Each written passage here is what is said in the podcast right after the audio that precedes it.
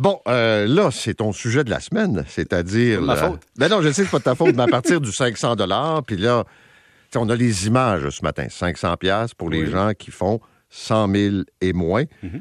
Alors, tu vas nous expliquer ce que ça veut dire 100 000 et moins. Mais c'est parce que l'Institut Fraser sort une analyse, c'est repris dans les médias, et l'Institut Fraser dit ce matin, à travers ceux qui recopient ce qu'ils ont dit, que le Québec est pauvre en gens qui déclarent 100 000 et moins. Bon, encore une fois, on revient sur le 100 000. On n'a pas assez de riches. On n'a pas assez de riches. Si on le savait, mais là, on- je lis l'article des, les articles de journaux là-dessus, puis je dis, mais y a-tu quelqu'un qui va me dire c'est quel 100 000? Et là, je me rappelle hier que je te parlais des distinctions entre les 100 000 dollars, oui. entre les revenus nets, revenus bruts et tout ça. Et là, j'ai dit, écoute, c'est pas écrit nulle part. Alors, moi, dans ma grande quête de, de vérité, je suis allé lire l'analyse de l'Institut Fraser. Et on parle qu'on est pauvre en gens qui déclarent 100 000 imposables. Au polaire. OK. Donc, si tu fais 115 000, que tu mets 16 000 d'horaire en cotisation, tu tombes à 99 000, là, tu n'es plus un riche de 100 000. Le revenu imposable, c'est le revenu avant de calculer l'impôt. Alors, l'Institut Fraser fait une analyse pan-canadienne basée sur le revenu imposable, puis a dit les Québécois sont pauvres parce qu'ils sont surtaxés, parce qu'ils n'ont pas beaucoup de gens qui gagnent 100 000 et plus, mais évidemment en pourcentage de la population, pas en nombre, parce qu'on est beaucoup de Canadiens au Québec.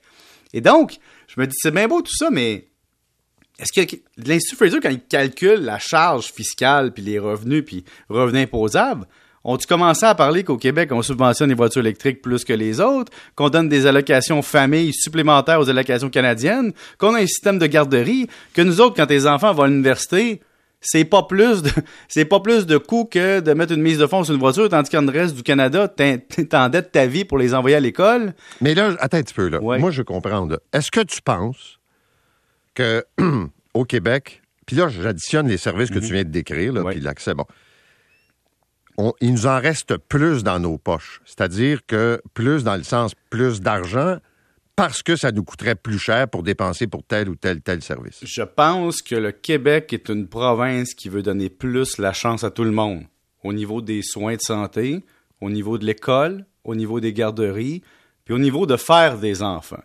Et le Québec ayant fait ce choix-là, dans une province où le coût de la vie est inférieur à d'autres provinces, sais, nous compare à Toronto en Ontario, mais c'est pas le même coût de la vie, donc j'aime mieux être au Québec qu'à Toronto pour être capable de payer ma maison. Et donc, nous, on a fait le choix de créer un paradis fiscal des familles qui ont un revenu moyen.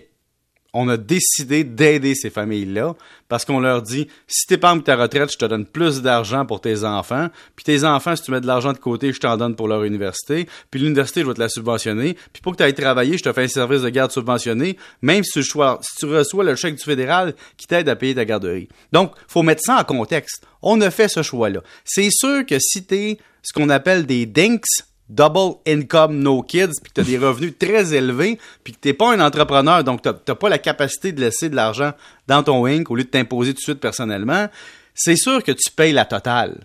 Mais tu vis dans une société où est-ce que le jeune qui vient au monde a une chance. Mais quand tu dis ça, c'est vrai parce que les courriels que je reçois de beaucoup d'auditeurs, ce sont des gens qui payent, là, comme tu dis, qui ont des revenus euh, élevés, mettons, mais qui en même temps n'ont pas besoin d'autant de services. Ils n'ont pas d'enfants, ils sont relativement jeunes, donc euh, moins besoin du réseau de santé.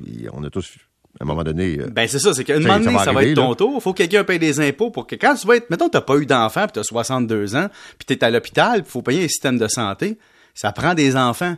Fait que dans mes impôts, moi, je calcule qu'il y a une taxe pour renouveler le stock d'enfants. Je vois ça de façon opérationnelle. Mais tu vois, il y a ça qu'il faut se mettre dans la tête, là. T'as pas fait de kit de plus de liberté, d'accord, mais le voisin qui en a fait, Bon. il crée des contribuables. Ah, OK. On a des riches, euh, disons, qui... euh, Puis la richesse, Paul, c'est quoi? C'est-tu de faire 100 000? Je connais beaucoup de gens qui font 200 000 par année puis qui n'y arrivent pas, puis d'autres mondes qui font 75 000 mais qui sont millionnaires. Tu sais, la richesse n'est pas un salaire annuel. Mais l'Institut Fraser aime ça, tu sais, comme dire que le Québec, c'est- c'est pauvre. On va parler avec la présidente euh, de Hydro-Québec dans deux instants, mais euh, quand tu entends le plan, toi, ça te fait réfléchir à peut-être une étape supplémentaire. Oui, parce que Sophie Brochot nous, pré- nous prépare. Elle nous dit regardez la gang. On va avoir des besoins énergétiques très élevés.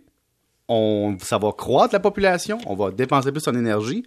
Mais on va vous aider puis vous prendre par la main pour vous amener à une consommation différente. Moi, la traduction que je vois, c'est de dire on va commencer à moduler les tarifs en fonction de la consommation d'une façon ou d'une autre. On va commencer à vous payer si vous avez des bons comportements de consommateurs d'énergie pour aider à maintenir le réseau. Puis on va probablement devenir des maisons éventuellement intelligentes qui vont optimiser l'électricité dans la maison. Éventuellement, ma voiture qui est dans mon entrée, qui aura une batterie électrique, pourra être rechargée et dans les périodes de pointe, alimenter ma maison pour pas que je consomme quand le réseau est surchargé puis que mon auto est dans l'entrée. Imagine présentement, ma voiture est dans l'entrée, elle est à essence. Elle sert à rien quand je fais à souper. Mais si pendant que je fais à souper, je prenais l'électricité de ma batterie de voiture au lieu de prendre l'électricité du réseau, je pourrais peut-être faire une brassée de sécheuse. C'est là, là, ça c'est le futur. C'est ça les compteurs intelligents. C'est là qu'on s'en va. L'autre question, c'est de dire, il va falloir aussi qu'on change nos comportements de constructeurs, d'urbanistes pour développer des maisons qui sont en fonction de cette vision future-là. Et c'est pour ça qu'on commence à en parler tout de suite. Mais je pense qu'il y aura un jour une modulation des tarifs en fonction de la quantité qu'on consomme et qu'est-ce qu'on fait avec. Et il faut aussi se ramener au Québec qu'on a tellement subventionné l'hydroélectricité par un tarif faible qu'on n'a jamais envoyé un signal de prix aux consommateurs. Fais attention à ton eau chaude, fais attention à ta sécheuse, fais attention à ton four. Tu peux-tu vivre dans 1000 pieds carrés plus petits au lieu de te faire une maison de 3000, peux-tu faire 2000? On n'a jamais eu ce réflexe-là parce qu'on nous a toujours dit c'est pas cher. Et hier, elle nous a dit dans le plan stratégique, faut changer ce message-là. on a de l'or en barre puis il faut l'économiser pour l'optimiser pour la société de demain. Qu'est-ce que tu fais avec ton 500$ en fin de semaine? Ben, c'est ça, mais moi, je ne l'ai pas eu, Paul. je vais dire d'un côté que je suis privilégié, puis de l'autre côté, ben, je ne l'ai pas eu. Salut. Je vais me trouver un ami qui l'a eu pour me payer la traite. Bon. Salut. Je te reconnais. Bonne fin de semaine.